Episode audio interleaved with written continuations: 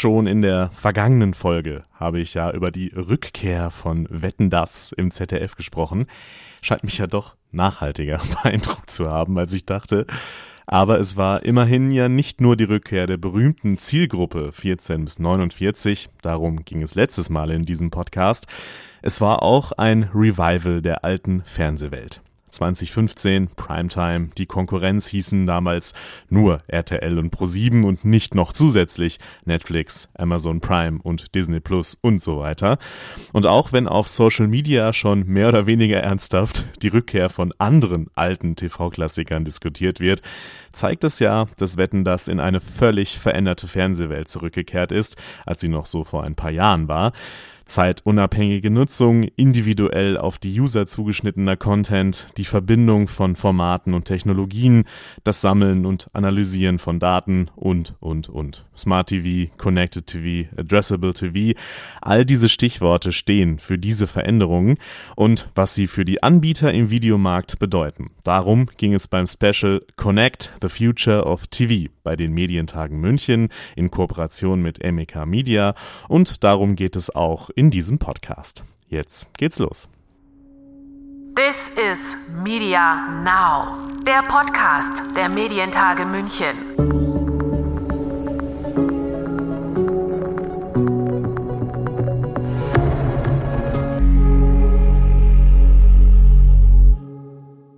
Mein Name ist Lukas Schöne und bevor wir später in dieser Folge noch ein paar Preisträger feiern wollen, schauen wir zunächst einmal darauf, welche Chancen und Herausforderungen in den Veränderungen im TV-Markt liegen.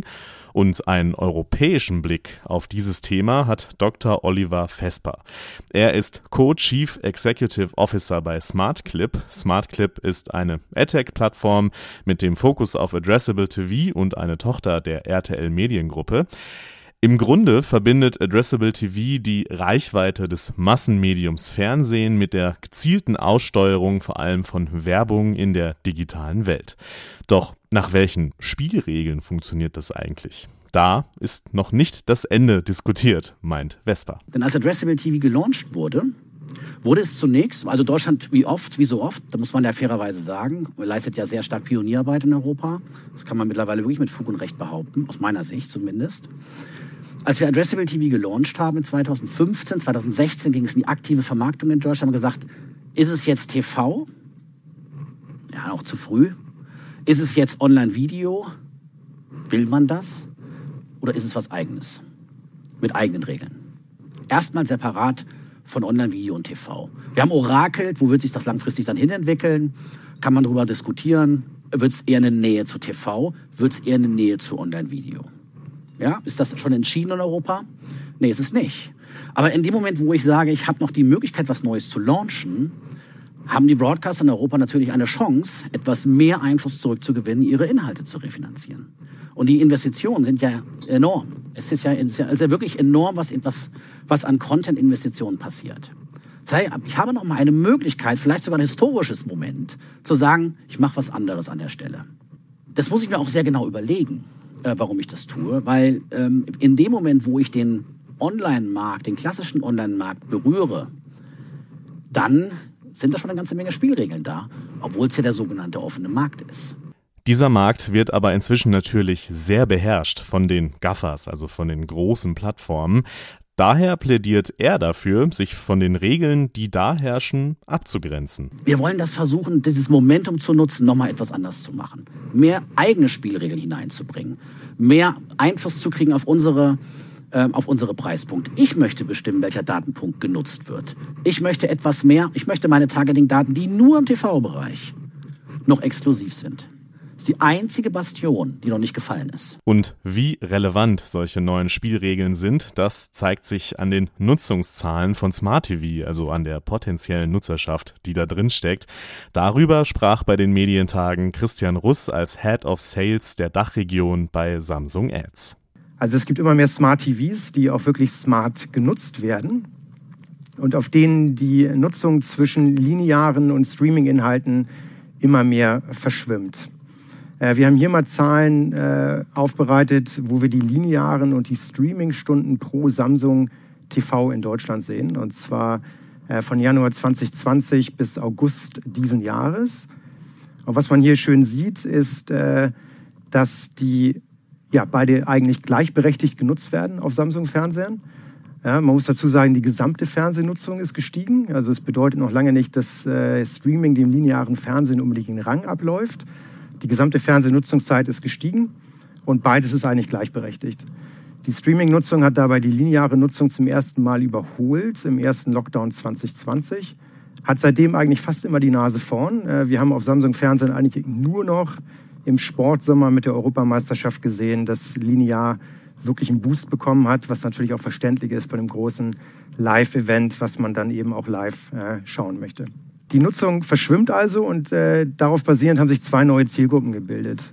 Zum einen haben wir die Total TV Audience. Das sind Fernseher, die sowohl lineare Inhalte nutzen als auch in Streaming-Apps Content konsumieren. Und das ist die Großzahl aller Fernseher, nämlich 67 Prozent aller Samsung-Fernseher in Deutschland. Wir haben darüber hinaus aber auch das, was wir als Mostly Streaming Audience bezeichnen. Und das sind 45 Prozent unserer Fernseher in Deutschland, auf denen entweder exklusiv nur noch gestreamt wird oder drei Stunden im Monat lineares Fernsehen geschaut wird. Und was bedeutet das für die Content-Entwicklung der Anbieter aus Sicht von Samsung? Und da ist zunächst mal festzuhalten, Content ist King, denn äh, wie wir wissen, ja, die Nutzer wollen hauptsächlich Top-Content konsumieren. Ob das jetzt linear oder Streaming ist, ist aus Nutzersicht eigentlich erstmal egal, denn eigentlich sollte Nutzer auch der technische Übertragungsweg nicht so wirklich interessieren. Aber es ist nicht nur so, dass Content King ist, sondern äh, Consumer is Queen. Das kommt eben dazu, denn die Konsumentinnen haben es im wahrsten Sinne des Wortes mit der Fernbedienung in der Hand, welchen Content sie wirklich konsumieren. Und es steht immer mehr und auch immer besserer Content zur Verfügung. Das ist natürlich erstmal schön, aber stellt auch eine gewisse Herausforderung dar, äh, denn Studien zeigen, dass die durchschnittliche Zeit, äh, die verbracht wird, um Content auszuwählen, 2020 22 Prozent höher lag als 2019 und dass wir inzwischen anscheinend neun Minuten brauchen, um uns zu entscheiden, was wir denn wirklich schauen wollen. Es ist zudem so, äh, dass 32 Prozent der Konsumenten sich für einen gewissen Streaming-Service entscheiden würden, wenn dieser bessere Personalisierung und Content-Empfehlungen bietet und dass sich 29 Prozent wirklich vom Content-Angebot überfordert fühlen. Äh, wir sehen es auch wiederum bei Samsung in einer eigenen Studie, die wir durchgeführt haben. Inzwischen ist es eben für Konsumenten nicht mehr nur ausschlaggebend, was für eine Bildschirmqualität vorhanden ist bei Fernsehern, sondern auch der Zugang zu Apps und die einfache Bedienbarkeit und Nutzeroberfläche sind ganz wichtige Themen, wenn ich mich für einen Fernseher entscheide. Es ist und bleibt eine der großen Fragen für Anbieter. Wie mache ich meinen Content auffindbar und vor allem möglichst schnell und einfach auffindbar? Denn genau das ist es, was die User wollen. Wir haben es ja gerade von Christian Russ gehört. Samsung arbeitet an diesem Thema und bietet Kooperation an, auch in diesem Feld. Und einer dieser Anbieter, die auch mit Samsung kooperieren, ist Join. Bei Join sieht die Content-Strategie mal exemplarisch insgesamt so aus, wie sie Constanze Gillis, Senior Vice President Partner and Business Development bei Join, bei den Medientagen skizziert hat. Also zum einen sind wir ja durch ähm, unsere Shareholder auch Pro7 Sat1 und Discovery ähm, mit starkem lokalen Content vertreten. Ähm, darauf ruhen wir uns aber nicht aus, sondern wir sind natürlich auch äh, im Bereich Originals, also Eigenproduktionen, ähm, sehr aktiv ähm, und versuchen da, also zumindest für den äh, Free-Bereich, äh, so eine Brücke zu bauen zwischen ähm, YouTube und dem linearen Fernsehen. Und ähm, sind da, äh, arbeiten da eng zusammen mit vielen ähm, jungen Talenten, so aus dem Influencer-Bereich, äh, mit denen wir dann äh, Produktionen wie zum Beispiel das Internat machen oder mit Slavik Junge, ähm, Slavik auf Staatsnacken oder jetzt auch das Gefangenenexperiment. Ähm, da sind wir sehr stolz, da gewinnen wir mittlerweile auch Preise für.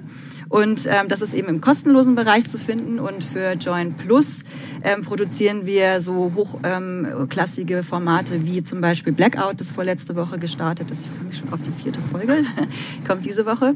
Ähm, oder eben die berühmt-berüchtigten äh, berüchtigten Jerks.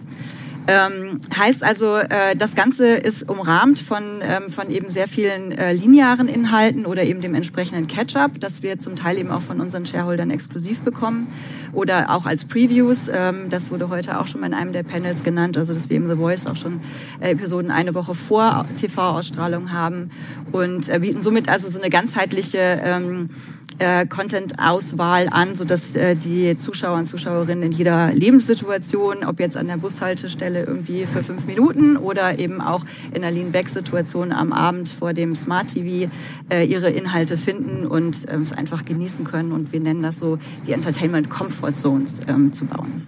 Das Ganze funktioniert natürlich am allerbesten, wenn man überall da vertreten ist, äh, wo die Zuschauer und Zuschauerinnen einen auch suchen. Also auf allen mobilen Devices, auf allen ähm, Connected Devices. Und auf all diesen Devices, da hat man natürlich nicht nur die Chance mit dem Content selbst, sondern auch die Chance, in Interaktion mit dem Publikum zu treten. Social TV ist das Stichwort und ja auch kein ganz neues Phänomen, wenn man ehrlich ist. Aber Lars Riedel ist Head of Consumer Entertainment bei Vodafone und er meint, dass wir das Potenzial an der Stelle trotzdem noch nicht ausgeschöpft haben in der Branche. Vielleicht auch nochmal zu Social TV, weil der Begriff, ich glaube, der, den gibt es schon sehr lange und ist auch ein bisschen verbraucht. Es gab viele Experimente und ich glaube, wir müssen einmal unterscheiden Social in TV und TV in Social. Und ähm, Social in TV gibt's, äh, TV in Social gibt's schon sehr viel. Es gibt äh, bei allen Plattformen, wenn man Instagram, wenn man TikTok schaut, die Best Moments vom linearen Fernsehen von Pro7, der Bachelor-Kuss, der, darüber wird berichtet, dieser Snippet wird gezeigt. Aber Social in TV, und jetzt kommen wir über die Plattform, ist, glaube ich, noch nicht da. Und Beispiele ist zum Beispiel, auch wenn wir über Personalisierung und Daten sprechen, frage ich mich, wir vertrauen einer Maschine, einer Recommendation Engine, uns eine Empfehlung zu geben, basierend auf unserem Algorithmus, was wir gerne schauen. Aber Communities einzubinden, dass die beste Freundin einem einen Inhalt empfiehlt, das sehe ich gerade noch nicht. Und ich glaube, das ist auch ein gutes Beispiel für soziale Interaktion oder Visualisierung von sozialer Interaktion, dass man eben auch den Community-Gedanken auf, Gedanken auf Plattformseite stärker einbindet. Und wir wissen heute zum Beispiel dieses Netflix-Fatigue, ähm, Begriff, die Müdigkeit, Inhalte zu suchen, dass der Kunde heute pro Tag circa bei Netflix 17 Minuten sucht, um einen Netflix-Inhalt zu finden. Und ich glaube, da als Plattform zu helfen und zu schauen, wie können wir das einfach dem Kunden vorbringen, zum Beispiel über personalisierte Empfehlungen vom Freundeskreis her, finde ich einen ganz spannenden Ansatz. Einmal Community-Empfehlungen auf der einen Seite, aber diese Social-Ansätze können auch dabei helfen, wieder ja die Lagerfeuermomente im TV zu schaffen. Ich habe ja am Anfang Wetten das erwähnt bereits, aber das läuft dann natürlich anders ab, denn auch im Digitalen gibt es ja durchaus das Bedürfnis nach diesem gemeinsamen Medienkonsum, wie zum Beispiel der Erfolg von Twitch das ja auch zeigt. Fernsehen ist eben nicht nur Lean Back, aber auch nicht unbedingt Lean Forward. Lars Riedel. Ich glaube, die Begriffe sind zu alt. Es ist etwas Lean in between. Wie gesagt, wir wissen jetzt seit gestern auch 55 Prozent der Kunden nutzen eben auch gerade im OTT das Small Screen Device als Entertainment-Konsum. Ähm, Selbst im eigenen Haushalt, ne? Selbst im eigenen Haushalt. Und ich meine, wir sehen TikTok, wir sehen die Gaffer-Unternehmen, die auch Gaffat jetzt heißen, mit T für TikTok am Ende noch dabei. Und ich glaube, da sind wir als Deutsche und Deutschplattformen auch nochmal gefragt, auch da einen Gegenpol zu setzen. Also gerade wenn ich über diese sozialen Features spreche, ich habe letzte Woche mein Apple TV angemacht, die machen Watch Party. Also da gibt es die Möglichkeit eben den Screen mit jemand anderen zu teilen und sich zeitgleich dabei zuzuschauen, wie man einen Inhalt schaut. Ein bisschen wow. fremdlich. Mhm. In Amerika läuft das sehr gut.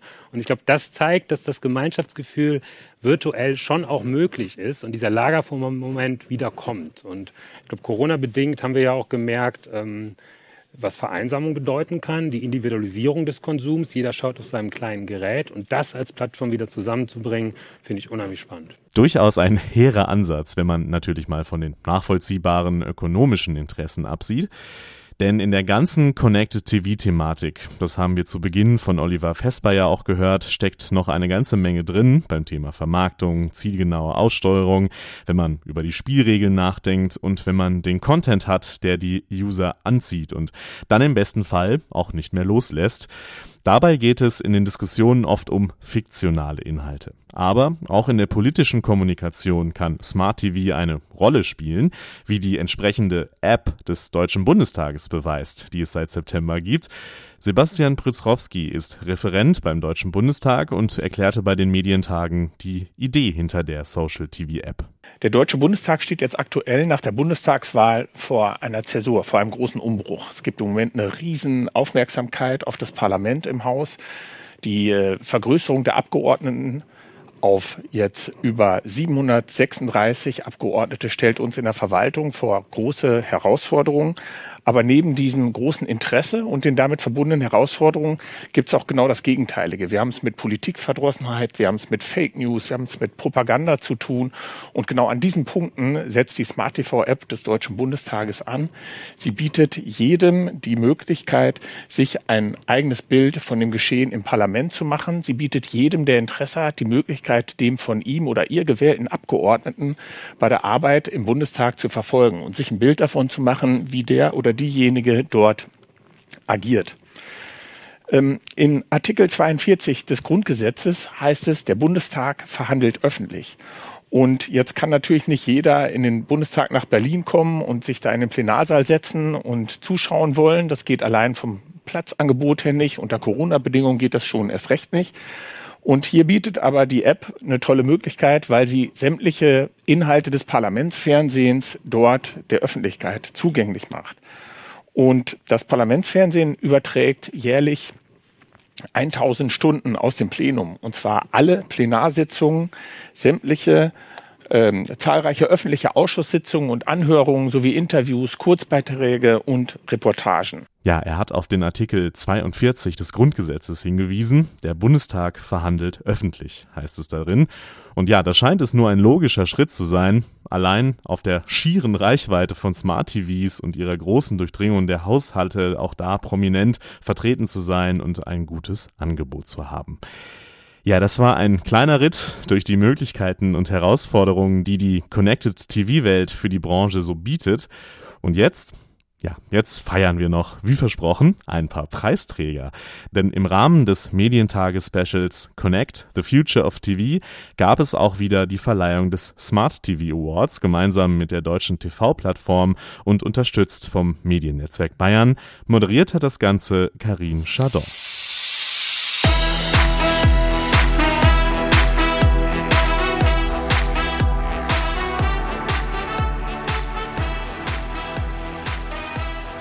Kategorie Feels Like Magic. Beste technologische Innovation. Laudatio Kathleen Schröter. Warum jetzt Feels Like Magic? Ähm, diese Kategorie. Ähm, manche hier im Publikum wissen, kennen mich normalerweise aus so, so Tech-Veranstaltungen. Ich war 13 Jahre bei Fraunhofer. Da ging es immer um angewandte Forschung. Und ich war immer im Bildtechnikbereich. Ähm, da habe ich Sachen gesehen, die sind erst so in fünf Jahren market ready ähm, oder manche eben gar nicht. Ähm, und das, was aber dann wirklich im Markt sich durchgesetzt hat, war das, was eben den meisten Usability-Charakter hatte. Also wo der Mehrwert für den Kunden der größte war. Ähm, und wo die Technologie auch so sehr eingeblendet ist und man gar nicht merkt, dass, dass da viel Technik dahinter steckt und dass da so, so leicht Rocket Science dahinter ist. Und das ist auch das, warum wir uns doch schnell einigen konnten auf den Gewinner. Nicht nur, weil es Technik möglich ist, sondern äh, weil es einen großen Mehrwert herausstellt. Der Bayerische Rundfunk, HBB TV Audiosync. Ich rufe auf die Bühne Martin Hafner, da ist er schon und der übernimmt den Preis äh, für den Bayerischen Rundfunk für HBB TV Audiosync. Herzliche Gratulation, Herr Hafner, an Sie und an das ganze Team von Audiosync. Und äh, auch wir freuen uns, wenn auch Sie ein paar Worte sprechen möchten. Ja, also vielen Dank. Ähm, das heißt ja Feels Like Magic und eigentlich ähm, sollte das ja gar nicht wirklich sein. Ähm, wir verbinden hier ähm, Internet und äh, klassisches Fernsehen eigentlich auf eine ganz einfache Art und Weise, wie es ja der Grundgedanke von HBB TV ja an sich ist. Wir bringen das Fernsehen, äh, das Fernsehen bringt das Bild, das Internet bringt den Ton und man muss es eigentlich nur synchronisieren. Gleichwohl es ist ein, ein Stück Technologie, die dem Kunden wahrscheinlich auch nicht bekannt ist.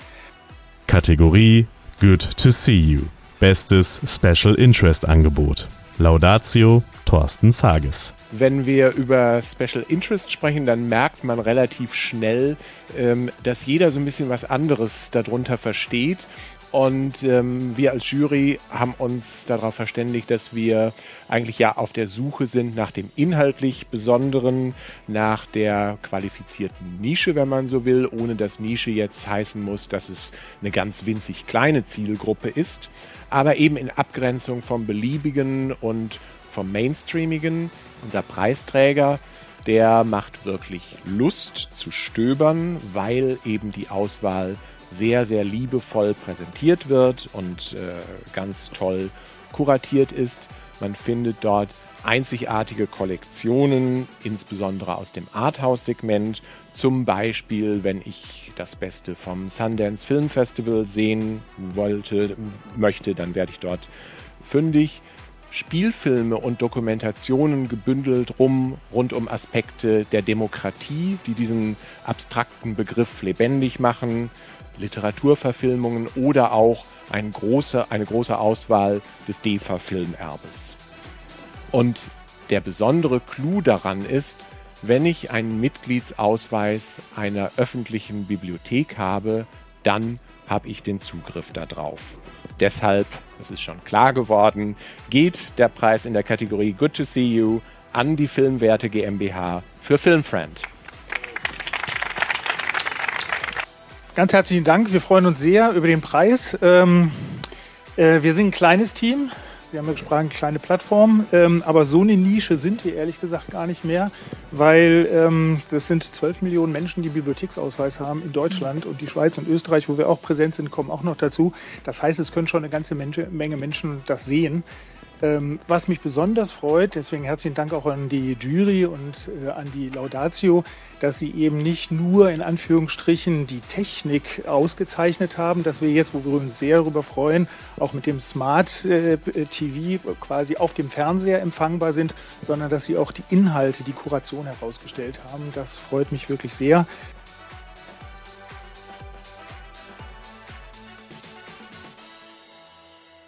Kategorie All Eyes on You. Bester Newcomer. Laudatio Christine Gebhardt. Warum brauchen wir Newcomer? Sie haben es gerade schon gehört, worum es in der Kategorie geht. Wir brauchen neue, innovative Lösungen und Produkte. Weshalb? In erster Linie natürlich deshalb, weil sich unser Mediennutzungsverhalten massiv verändert. Und wer Kinder von Ihnen hat, der, der weiß ganz genau, wovon ich spreche. Ich möchte Ihnen ein Beispiel geben. Wenn Sie ein Fußballspiel anschauen mit den Kindern, 90 Minuten am Stück, 90 Minuten, das ist nicht mehr möglich. Die werden spätestens nach fünf Minuten ihre Smartphones zücken, rausholen, TikTok-Videos angucken, irgendwelche Apps aufrufen, irgendwelche Nachrichten verschicken. Kurzum, für den, der die Rechte gekauft hat, sind die weg. Das ist eine wichtige Zielgruppe, die dann einfach nicht mehr da ist. Da braucht man eine Lösung und der Gewinner des heutigen Abends, der hat so eine Lösung entwickelt, indem er im Grunde Smartphone und Smart TV verheiratet. Konkret schaut es so aus, ich kann, während auf dem Big Screen mein Hauptbild läuft, Fußball, um bei dem Beispiel zu bleiben, kann ich mit meinem Smartphone zusätzliche Infos abrufen, zusätzliche Kameraperspektiven, ich kann zusätzliche Statistiken abrufen und das Besondere daran ist, es ist synchron. Und das fanden wir in der Jury sehr ganz toll und preiswürdig und deshalb heißt der Gewinner heute Smart TV mit der neuen Funktion My View in der App Sport World. Herzlichen Glückwunsch an Gerd Weiner und Dr. Robert Niemann von B1 Smart TV und Native Wave. Euer Preis. Wir sind überwältigt. Erstmal von dieser fantastischen Laudatio, ähm, die letztendlich den Kern des Produkts nicht besser hätte beschreiben können. Und zweitens, ähm, weil es uns äh, als sehr, sehr kleines Unternehmen gelungen ist, ähm, diese Lösung mit relativ vielen Partnern zu entwickeln.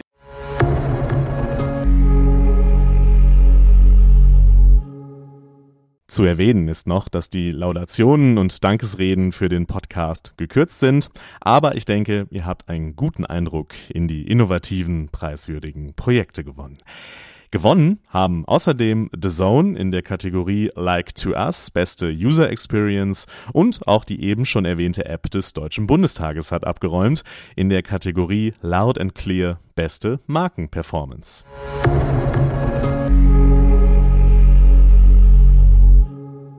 Thema Beitrag für die Demokratie durch innovative Apps, Thema hochwertig produzierte Formate, die Frage linear on demand, kurz die Zukunft des TV- und Videomarktes. Darum ging es in dieser Folge.